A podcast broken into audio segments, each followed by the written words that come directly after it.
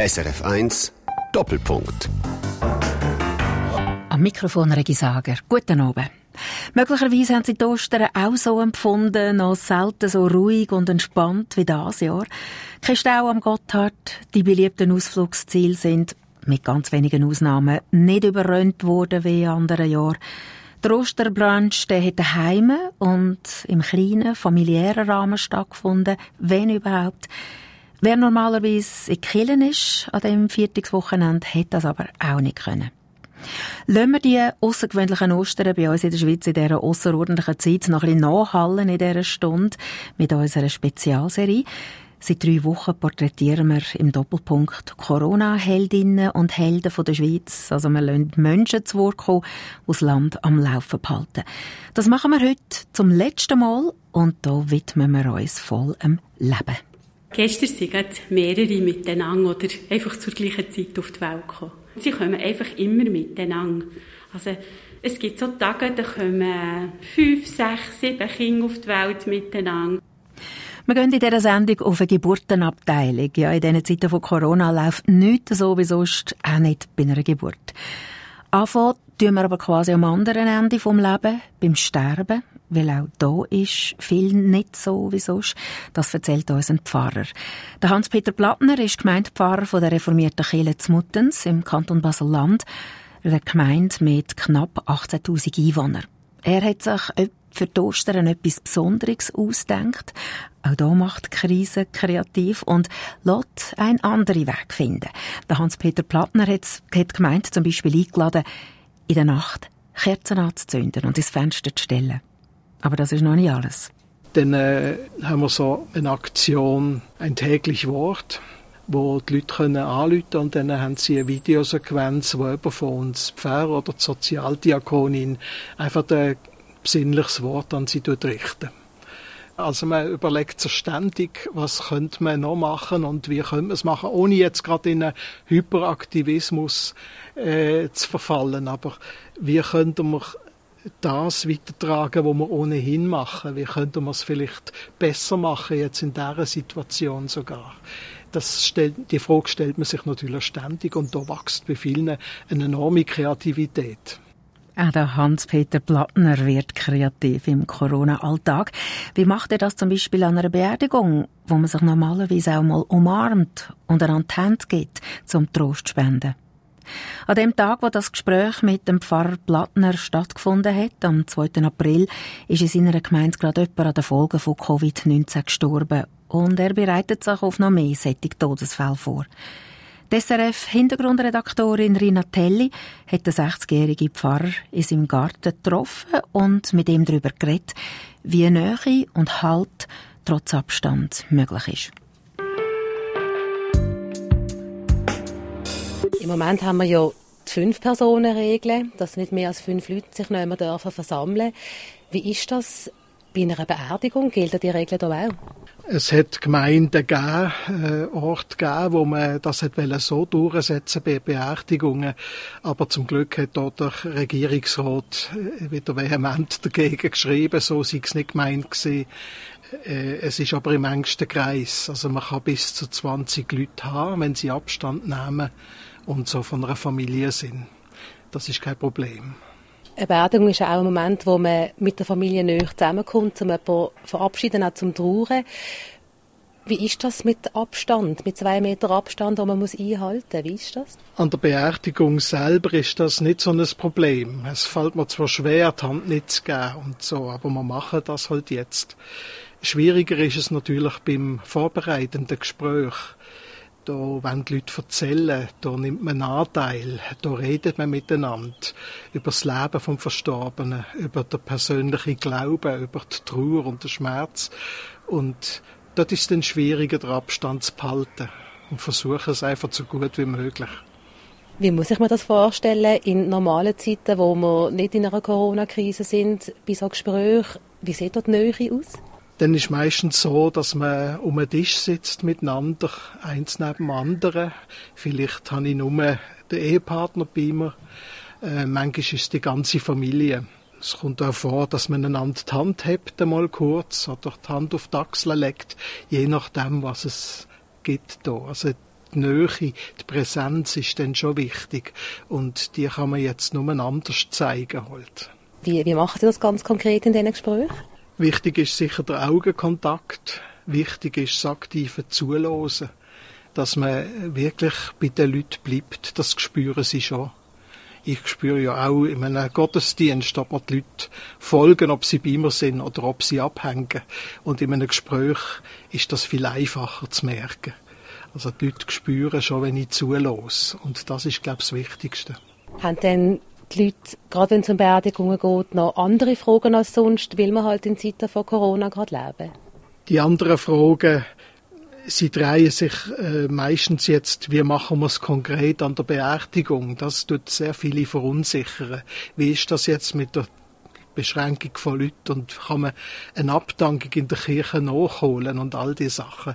Das ist natürlich jetzt äh, verteilt sehr wichtig in dieser Situation. Was aber auch noch mehr vorkommt, ist das Bewusstsein, dass Leben im Grunde genommen viel unverfügbarer ist, als wir das normalerweise meinen. Das wird einem bewusst bei jedem Todesfall, aber in dieser Zeit ist das Grundgefühl viel stärker. Es löst auch gewisse Ängste aus und die muss man aussprechen und die muss man dann miteinander auch von Gott bringen. Wie sieht es denn ganz konkret aus? Also was kann man bei einer Beerdigung im Moment noch machen? Man kann am Grab eigentlich eine Grabliturgie halten, wo so persönlich wie möglich gestaltet ist. Denn man tut sich kurz erinnern an die Verstorbene, natürlich nicht mit einem üblichen Lebenslauf, aber mit Hinweisen, wo man aus dem Gespräch bekommen hat.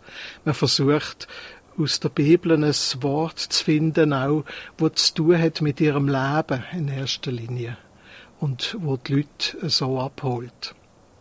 Man tut also die Botschaft von Jesus Christus eigentlich verschränken mit dem Alltäglichen, mit dem Leben, wo wir zusammen haben.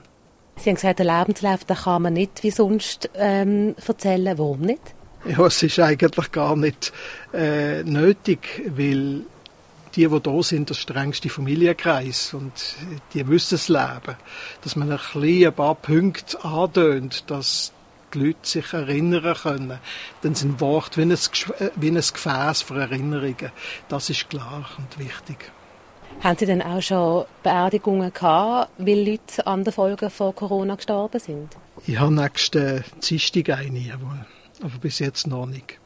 Ist das etwas, wo Sie sich darauf einstellen, dass es mehr wird kommen, oder wie ist das? Ja, das haben wir eigentlich schon gedacht, dass es mehr wird kommen. Wir wären sehr froh, wenn es nicht der Fall ist, natürlich. Es ist schwer abzuschätzen eigentlich, ob das bei uns so ist. Mir dunkt, wir haben ein gutes Gesundheitssystem und die Frühwarnung ist da, die Leute sind auch recht diszipliniert äh, im Abstand halten. Ich kann mir vorstellen, dass wir nicht eine ganze so eine große Krise werden haben, wie man das jetzt schon gesehen hat. Aber äh, ja, ich stelle mir schon vor, dass es noch ein paar Leute gibt. Ja. Wenn Sie sich entsprechend darauf das vorbereiten?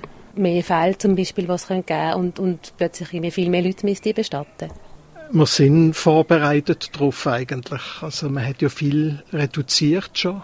Wir haben die Zeit zur Verfügung und wichtig ist für uns, was vorbereiten heißt natürlich der Austausch miteinander auch, äh, dass man selber spirituell verankert ist und auf das achtet dass man der eigene Glaube dort pflegen und aus Miteinander pflegt, wie wir uns vorstellen, das könnte vereinzelt schon recht, eine äh, rechte Last werden.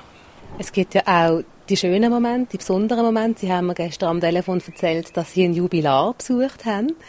Wie ist das? Können Sie mir das erzählen? Ja, das ist natürlich mit Abstand gesehen.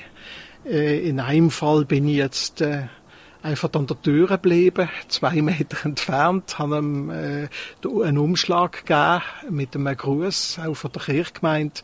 Und dann haben wir ein paar Worte gewechselt. Er hat sich scheinbar darüber gefreut, weil eine gewisse Isolation halt da ist jetzt, äh, gerade im höheren Alter. Und das andere Mal bin ich reingebeten worden. Wir bin auch reingekommen. Bin halt dann ans andere Ende vom Tisch, wie, wie, wie das Ehepaar. Und wir haben dann auch erzählt. Wir schauen einfach, dass es nicht zu lang ist. Aber ich glaube, das ist so ein Punkt, wo man ein bisschen jemand aus der Isolation rausnehmen aus dem Kreisen ums Problem Corona und um sich selber. Wie alt sind denn die, die Jubilare gesehen, die Sie jetzt gerade besucht haben? Der eine 70, der andere 80. Sie haben es vorher angesprochen, es gibt auch Leute, die im Moment allein sind, die, isoliert sind.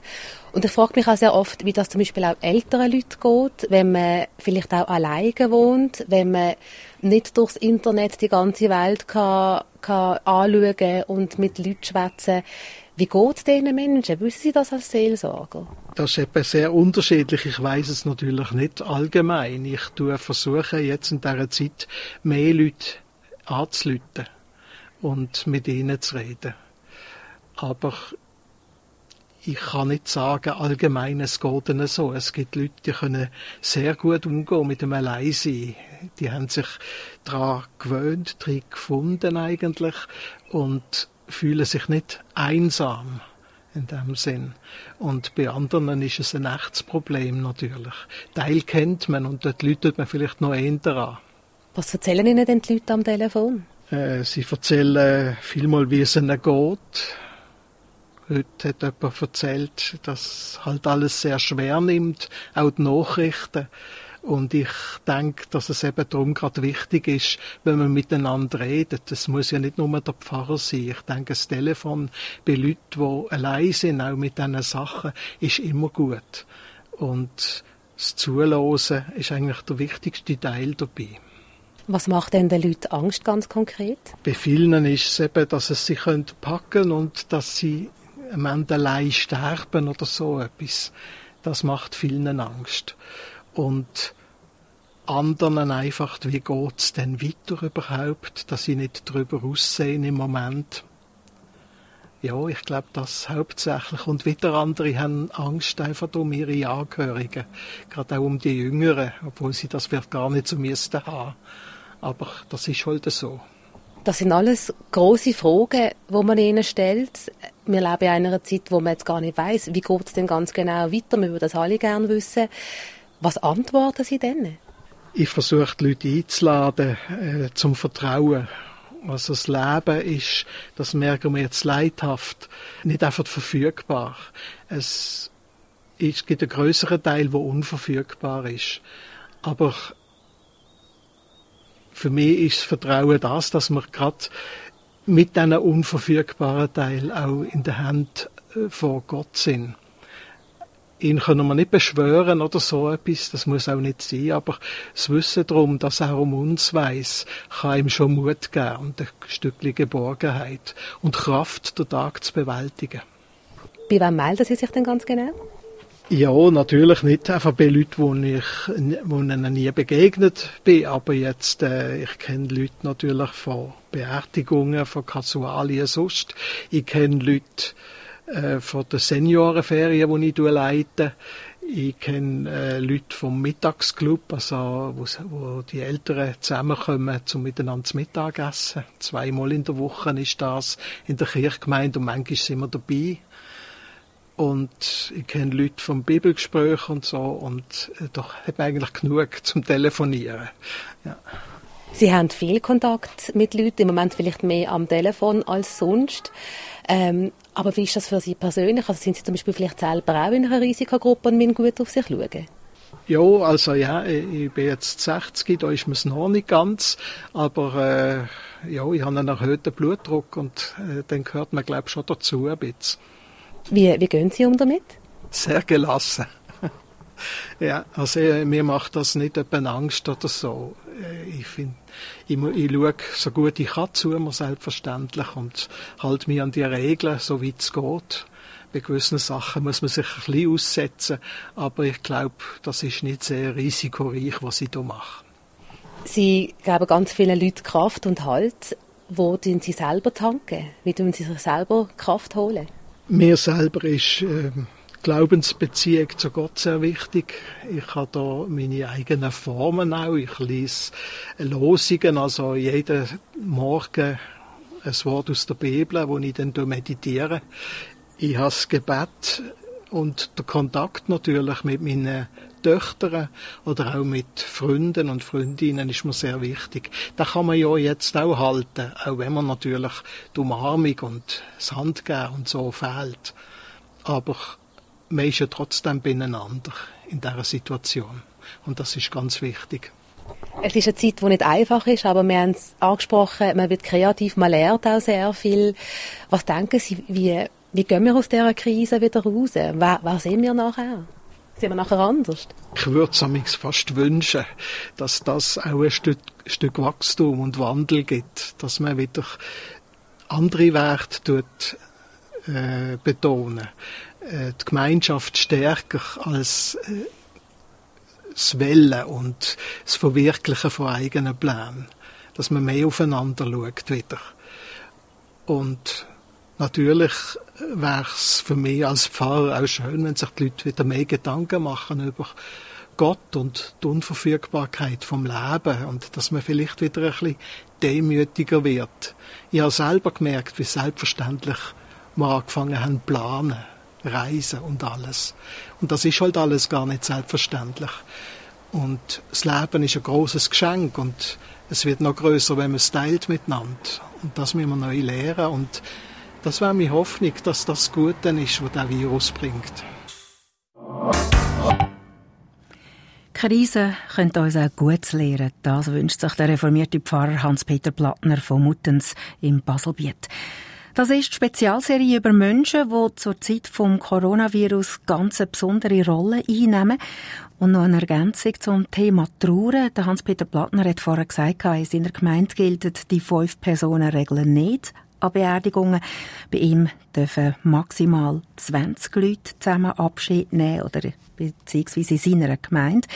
Sie müssen einfach den Abstand einhalten. Aber auch 20 Leute lenkt je nachdem nie an vielen Trauerfeiern möchten mehr Menschen teilnehmen daran. Und darum werden viele auch verschoben. In der Stadt Bern zum Beispiel wird jede zweite Urne im Moment nicht beigesetzt. Z Genf sieht das ähnlich aus. Und in Basel werden 10% mehr Urnen gelagert. Ja, alles ist anders jetzt als sonst. Auch am anderen Ende vom Leben, am Anfang, bei der Geburt. Es kommen natürlich auch jetzt Kinder auf die Welt. Sie halten sich nicht an irgendwelche Lockdowns oder Shutdowns. Aber wie ist das bei einer Geburt? Nähe und Liebe sind für ein Baby die wichtigste Nahrung. Wie läuft das denn jetzt, wo im Spital kein Besuch erlaubt ist? Was bedeutet das für die Väter? Was bedeutet das für die Beziehung zwischen Hebamme und Mutter? Und vor allem, was heißt das für die Familie mit ihrem neuesten Mitglied? Mit diesen Fragen ist SRF-Redaktorin Céline Raval ins Regionalspital Emmental auf Geburtenabteilung. Der Emmentaler Nachwuchs der kommt hier auf die Welt, im ja, Normalfall. Genau. Also, wenn er im Spital auf die Welt kommt. Ja, ganz genau. 736 Kinder sind hier im Regionalspital Emmental zu Burgdorf letztes Jahr geboren worden. Und da geht gerade eine Mama mit Baby heim zu. Mhm. Also, also gut. Guten Start daheim. Die Margret von Baumos ist 51. Sie leitet die Abteilung mit 32 Hebammen und pflegt auch ganz engen Kontakt zu den Hebammen in der Region, die zwar nicht im Spital angestellt sind, aber schwangere Frauen und Eltern daheim besuchen und unterstützen. Jetzt könnt ihr wirklich richtig fest desinfizieren. Bevor wir durch die Glastüren mit den Namen von diesen Babys durchgehen, die gerade erst in den letzten Tagen hier auf die Welt sind, gibt es eine Ladung Desinfektionsmittel auf die Hand. Und wir legen einen Mundschutz an. Und dann habt ihr da so eine Schiene, die ihr auf ah. die Nase könnt drücken könnt. Okay. Es ist ganz ruhig heute auf der Abteilung. Das ist nicht immer so. Gestern sind mehrere miteinander oder einfach zur gleichen Zeit auf die Welt gekommen. Sie kommen einfach immer miteinander.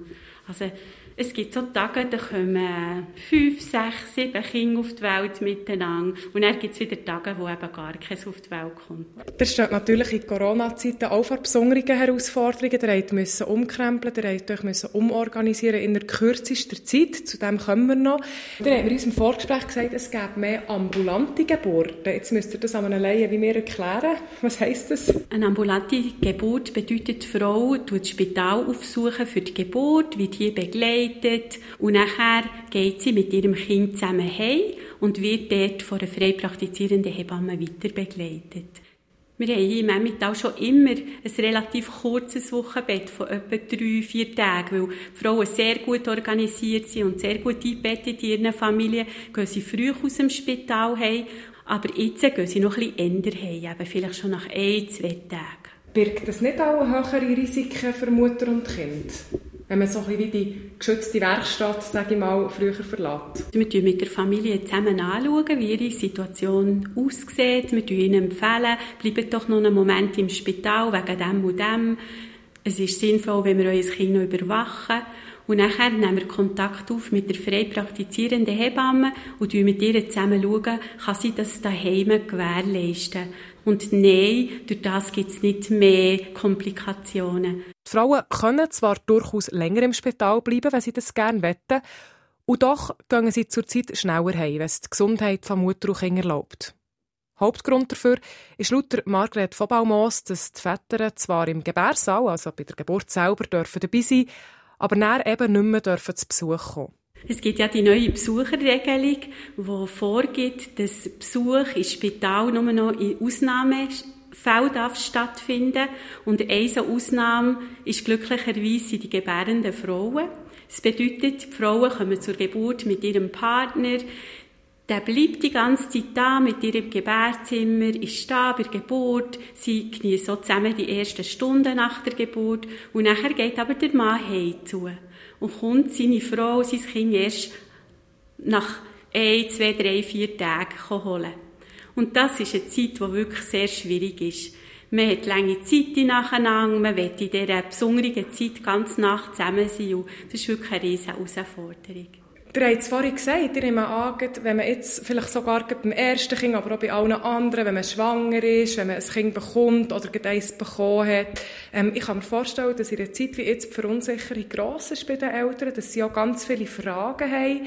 Was stellt ihr fest, was tut die Leute am meisten verunsichern? Wo müsst ihr sie beruhigen? Wo könnt ihr sie beruhigen? Es sind manchmal Telefone, wo Frauen anrufen und Angst haben, sie können jetzt plötzlich nicht mehr ins Spital gebären, weil man das nicht mehr darf. Oder sie haben gehört, Männer dürfen jetzt wirklich nicht mitkommen zur Geburt. Irgendwie wird es so vor der Gesellschaft aufgenommen, sehr emotional diskutiert und da gibt es ganz viel Missverständnis. Und wir haben gemerkt, dass mit dem ganzen Corona echt die Verunsicherung in der Bevölkerung sehr gross ist. Gerade am Anfang, wo so viele Informationen miteinander sind, haben wir gemerkt, dass die schwangeren Frauen, die ja eben nicht zu einer Risikogruppe gehören, gleich sehr verunsichert sind. Und da haben wir wirklich ganz schnell angefangen, dass wir allen Frauen, die bei uns zur Geburt angemeldet sind, anrufen. Also wir haben über 70 Gespräche gemacht mit Frauen, die bei uns angemeldet sind, auch noch mit ihren Familien. Das ist ähm, ein Hebammengespräch, das wir wirklich unentgeltlich machen, weil wir das ganz, ganz wichtig finden, dass die Frauen wissen, wo sie eine Ansprechperson haben, dass sie die aktuellsten Informationen haben und sie können wirklich dem Ganzen einfach auch ein bisschen gelassen entgegenschauen. Wenn ein Kind auf die Welt kommt, das habe ich auch schon im bekannten Freundeskreis natürlich miterlebt, dann ist der Ansturm meistens gross, besonders wenn es das Erste ist. Das heisst, alle kommen besuchen und Grosseltern können es schauen und es gibt Geschenke und dieses und jenes. Und das ist jetzt für eine Frau, die jetzt im Moment ein Kind bekommt, alles nicht. Also ich, ich kann mir vorstellen, das macht den Leuten noch zu arbeiten. Aber wenn man nachher den Alltag schaut, ist es auch ganz ein geschützter Moment, der jetzt entstanden ist der Mann, die Frau sind wirklich mit dem Kind, das da angekommen sind, ganz für sich, können es voll geniessen. Und die nächsten Tage sind nachher die Frauen mit dem Kind ganz alleine und werden auch nicht immer gestört durch Besuch. Und das ist auch ganz besonders zu beobachten. Und wir sehen da drinnen wirklich nicht nur Nachteile, sondern wirklich ganz ein grosser Vorteil auch. Dass so die Stille wie viel natürlicher kann in Gang kommen, als wenn es immer so Störungen gibt. Von Leuten, die es alle so gut meinen und fast sie verjagt vor Freude und sie einfach unbedingt kommen. Aber manchmal ist es einfach gut, wenn man auch noch ein bisschen wartet. Wenn Frauen mit ihren Babys näher daheim sind oder auch schon während der Schwangerschaft, haben sie viel Kontakt mit einer Hebamme, die für sie da ist. Auch dieser wichtige und enge Kontakt hat sich in den letzten Wochen verändert. Durch die Vorgaben vom Bundesrat ist wie klar, dass man die Nachkontakt auf ein Minimum soll reduzieren soll. Und das ist bei einer Beziehung Hebamme, Frau, Kind, Mann ähm, sehr eine grosse Herausforderung. Und wir mussten schauen, ja, auf was tut man es denn beschränken. Was heisst das konkret? Also was geht noch und was macht ihr einfach wirklich nicht mehr, weil es riskant ist? Wenn man früher als frei praktizierende Hebamme ähm, zu den Frauen, zu den Familien ist gegangen, hat man vielleicht fünf Besuche vor sich gehabt. Heute tut man häufig am Morgen diesen Frauen anrufen, schauen, was haben sie für eine aktuelle Situation, wie war die letzte Nacht gewesen, ist ein Besuch nötig heute oder längt einen morgen, können wir per Skype zusammen schauen, das hat sich vor allem verändert. Und wenn man dann nachher zu den Frauen hergeht, weil eben etwas wirklich ähm, wichtig ist, dass man Kontrolle macht, wie ein Kind im Bauch liegt, dann tut man die Familie beten, dass, es, dass sie es möglich machen, dass man den zwei Meter Abstand kann einhalten für Gespräche und die Hebamme nimmt jetzt neu auch einen Mundschutz mit, den sie dann anlegen. Ich muss mir das vorstellen, ich habe vorhin gesagt, eben telefonische Beratungen sicher, da kann man ja natürlich einfach Fragen stellen. Ähm, und es gibt auch Skype-Beratungen, also auch mit Video heisst es zum Beispiel, eine Hebamme zeigt einer Frau per Skype, wie man ein Kind wickeln, oder? Also wickeln, das lernen sie meistens schon gerade im Spital, das ist ja nicht so schwierig. Aber das ist wirklich per Skype. Wir haben zum, das Glück, dass wir mit einer Generation von Menschen arbeiten, die auch ein bisschen gewandt ist, so, also ja, sich so zu kommunizieren. Sie kann mir auch mal ähm, irgendeine Brust zeigen, ich kann eine, eine Brustwarze genau anschauen, dann kann ich ihr zeigen, wie sie die Brust massieren kann. Sie kann mir gerade zuschauen ähm, vielleicht auch, wie sie Milch ausstreichen kann, dass es ihr nachher eine Erleichterung gibt in der Brust. Aber was ist eigentlich, wenn eine Frau jetzt mit dem Coronavirus infiziert ist und schüsst in diesem Moment das Kind bekommt? Was bedeutet das für die Geburt, für die Hebamme? Bis heute, dem Dienstag, 7. April, haben Margret von Baumos und ihr Team noch keinen solchen Fall gehabt. Aber sie sind darauf vorbereitet, sagt mir die 51-jährige Stationsleiterin. Sie zeigt mir auf der Geburtenabteilung vom Spital speziell eingerichtete Räume. Das hier wäre eigentlich ein Spielzimmer, wo wir jetzt gerade vor dran stehen, weil die Geschwister sind normalerweise von den Babys, die hier auf die Welt kommen. Jetzt ist es ein bisschen umgewandelt worden. Wir haben jetzt einen Gerätraum daraus gemacht, wo wir einfach alles parat haben für einen, für einen Fall, wenn eine Frau kommt zur Geburt, die Covid-19 positiv ist. Wenn wir reinkommen, sehen wir hier ganz ein normales Spitalzimmer, ein grosses Spitalzimmer, nachher auch noch mit einem grossen Bad. Und wir haben uns so gedacht, dass wenn eine Frau, die Symptome hat, die erkrankt ist, kommt, dass sie da rein kann dass hier die Aufnahme gemacht wird und wenn es nachher zur Geburt kommt, dass sie gerade hier innen bleiben.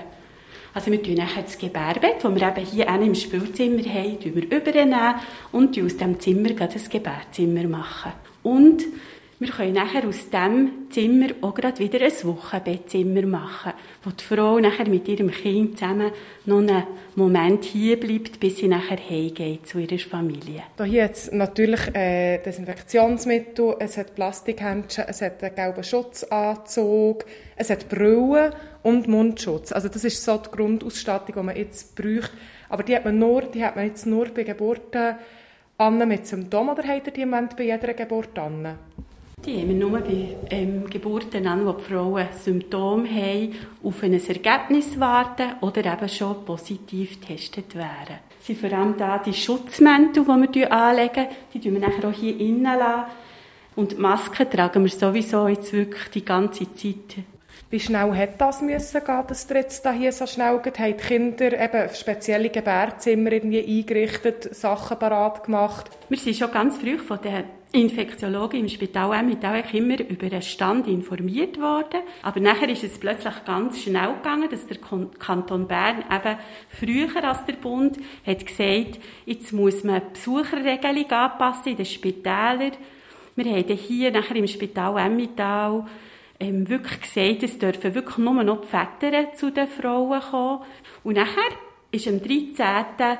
Im dritten der Entscheid vom Bundesrat gekommen, wo noch viel weitere Sachen haben müssen umgesetzt werden. Also einfach alles, was nicht notfallmäßig ist, an Konsultationen im Bereich Gynäkologie, Geburtshilfe, aber auch an Operationen, die man durchführt. Und das ist wirklich eine riesen, riesen Arbeit gewesen. Die Informationen, die sie reinkommen, aber auch die Emotionen schon aus der Bevölkerung, dass man die alle irgendwie bündeln kann, dass man nachher ein Konzept erstellen kann, wie gehen wir mit dem allem auf unserer Abteilung um. Und wir sind ja alle ungeübt oder Anfänger in, dem ganzen, in dieser ganzen Corona-Krise. Und dass wir einfach alles, was wir ein bisschen vorbereiten und definieren dass wir das wirklich machen wollen. Ein Ergebnis von dieser ganzen Umstellung ist unter anderem die dreiseitige Anleitung, die auf dem Tisch parat liegt, wo ganz genau beschrieben ist, wie man vorgehen bei einer Geburt mit einer Corona-Patientin. Von der detaillierten Beschreibung, wie die Hebammen müssen die Schutzkleider anlegen bis zum Fall von einem Kaiserschnitt. Welchen Weg dass man neu müsste nehmen für die Operationssaal, damit das werdende Mami sicher und isoliert bleibt. Viele frischbachene Eltern stellen sich nach der Geburt natürlich auch die Frage, wie es denn ist mit dem Stillen. Ist es heikel, wenn eine Mutter ihrem Kind die Brust gibt, wenn sie positiv auf Corona getestet wird? Nein, sagt Margret von Baumos. Das Virus das sei laut der wissenschaftlichen Forschung nicht via Muttermilch übertragbar. Es wird ihr sogar empfohlen, zu stillen. Ja. Das ist das Wenige, was man aus den Daten draussen hat, dass Stillen sehr gut ist fürs Kind wo, wo die Daten noch ein bisschen ähm, wenig vorhanden sind, ist wirklich so der Kontakt zur Mutter, also wie der soll aussehen. Die Schweizer Gynäkologen empfehlen, dass die Mutter soll einen Mundschutz tragen wenn sie das Kind besorgen und nachher stillen und dass sie das Kind im Abstand von zwei Metern haben, im Bettchen nebendran oder so, wenn es schlafen. Und sonst ist es aber relativ schwierig, als Eltern und als Mami den Abstand zu einem frisch Geborenen zu wahren. Also, das ist ja, Nähe ist so etwas Wichtiges nach der Geburt. Das sehen wir genau gleich.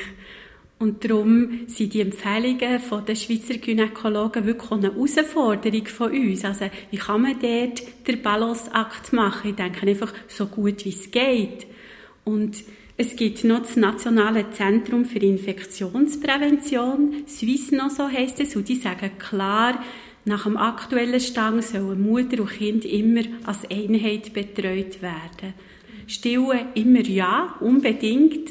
Abstand je, wie man es dann handeln kann. Und ich denke, dort manchmal ist ein pragmatisch. Also, wenn die Natur es vorgesehen hat, dass eine Mutter ein Kind bekommt, dann gehören die einfach auch nach der Geburt zusammen und sollen auch wirklich als Einheit betreut werden. Darf ich euch persönlich fragen, tun euch die Frauen leid, die jetzt im Moment ähm, in diesen Zeiten, wo doch einigermaßen, ich meine schon eine Schwangerschaft, gerade beim ersten Kind, tut einem wahrscheinlich schon recht verunsichern und viele Fragen aufwerfen.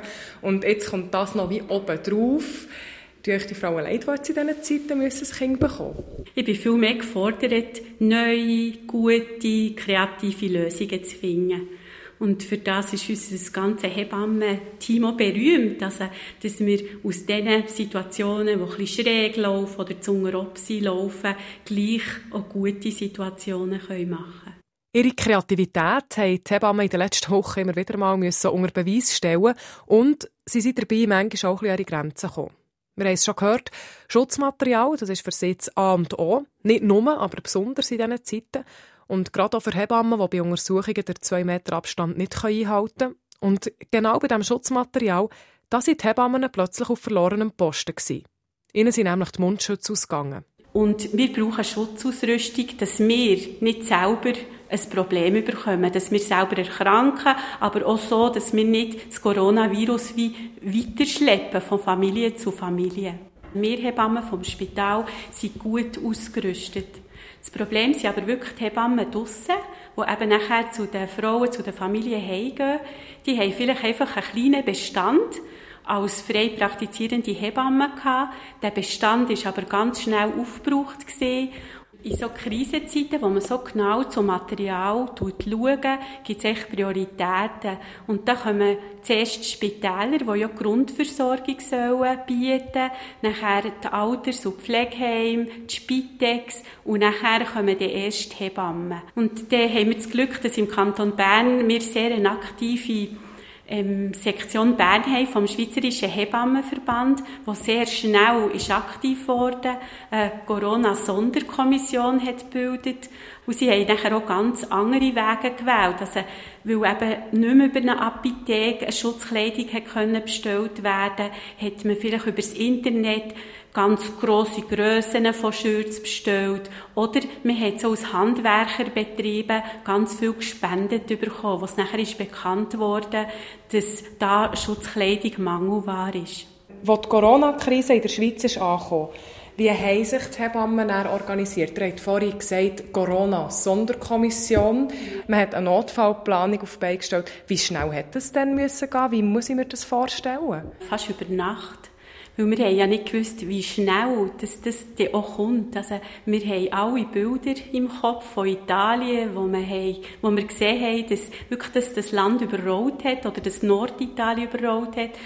Und wir sind genau vom Gleichen ausgegangen und haben nachher über Nacht, über ein, zwei Wochen wirklich das Ganze aufgelesen. Das Team von der Margret von Baumos ist bis jetzt glücklicherweise verschont geblieben vom Coronavirus. Tests bei einzelnen Hebammen haben es zwar auch schon gegeben. Und dann hat es ein paar wenige gegeben, die wirklich einen Abstrich haben gebraucht weil sie klar Symptome hatten. Aber es ist bis jetzt bei allen negativ geblieben, zum Glück. Aber ihr habt es jetzt gerade also Hebammen werden nicht pro forma einfach mal getestet oder so, sondern sie werden dann getestet, wenn sie Symptome haben. Das ist genau so, ja. Wir haben zum Glück ein sehr grosses Hebammenteam. Und wir können einander unterstützen. Die, die wenig Prozent arbeiten, können mehr arbeiten, wenn es nötig wird. Wir haben ganz viele Zusagen von auswärtigen Hebammen, dass wir ihnen dürften rufen, wenn wir mehr Unterstützung brauchen, wenn wir in den eigenen Reihen Ausfälle hätten. Ihr wirkt auf mich wie die Ruhe selbst. Ich bin schon ruhig, wenn ich euch zulasse. Ähm, was macht euch unruhig? Gibt es etwas, was euch persönlich im Moment verunsichert oder sagen wir, euch zu denken gibt? Wenn ich hier im Spital bin, dann geht es mir gut, weil dann kann ich wirken und schauen und dann kann ich Leute begleiten, das Team begleiten. Was ich aber merke, wenn ich dann daheim bin, dann bin ich sehr froh, wenn ich heimkomme, das Terrassentürchen kann zutun bei unserem Bauernhaus, kann ausruhen, Natur genießen und manchmal in der Nacht erwache ich, wirklich schweißgebadet und das ist so das, was meine letzte Woche hat prägt. Der Tag wirklich ganz ruhig, aber manchmal in der Nacht erwachen und träumen. Und jetzt, so seit einer Woche, ist es am besser werden. Aber es hat mich schon emotional schon auch beschäftigt und mitgenommen und ähm, nicht kalt gelassen, sage ich mal. Ich glaube, Covid-19 kann niemand einfach kalt lassen, weil es betrifft uns alle, als Person, aber auch einfach unsere Familie, die Leute, die uns ganz nach sind. Es erkudelt einem einfach und ich habe das Glück, dass ich etwas machen kann in diesem Ganzen in und nicht einfach muss daheim zuwarten muss. Aber wir haben vorhin in der Pause gesagt, dass es hier auf der Station so viel Normalität hat und dass wir eigentlich so gerne hierher kommen, arbeiten in dieser Zeit. Wir sind am gleichen Strick, wir sind ein Team, wir helfen einander, auch in dieser besonderen Situation. Auf der einen Seite sind wir natürlich froh, wenn es so ruhig bleibt, aber auf der anderen Seite sind wir wirklich wartend. Wir haben alles vorbereitet, wir sind gerüstet, und haben aber gar nicht so viel zu tun jetzt auf unserer Abteilung. Und das Warten, das ist natürlich auch das Aushalten. Wobei Hebammen im Warten und im trotzdem sofort parat sein, wenn es losgeht, ja grundsätzlich schon mal sehr gut sind. Das Team, die Ärzte und die Hebammen sind in den letzten Wochen sogar noch näher zusammengerückt, arbeiten noch mehr und intensiver zusammen als sonst schon, erzählt Margret von Baumos.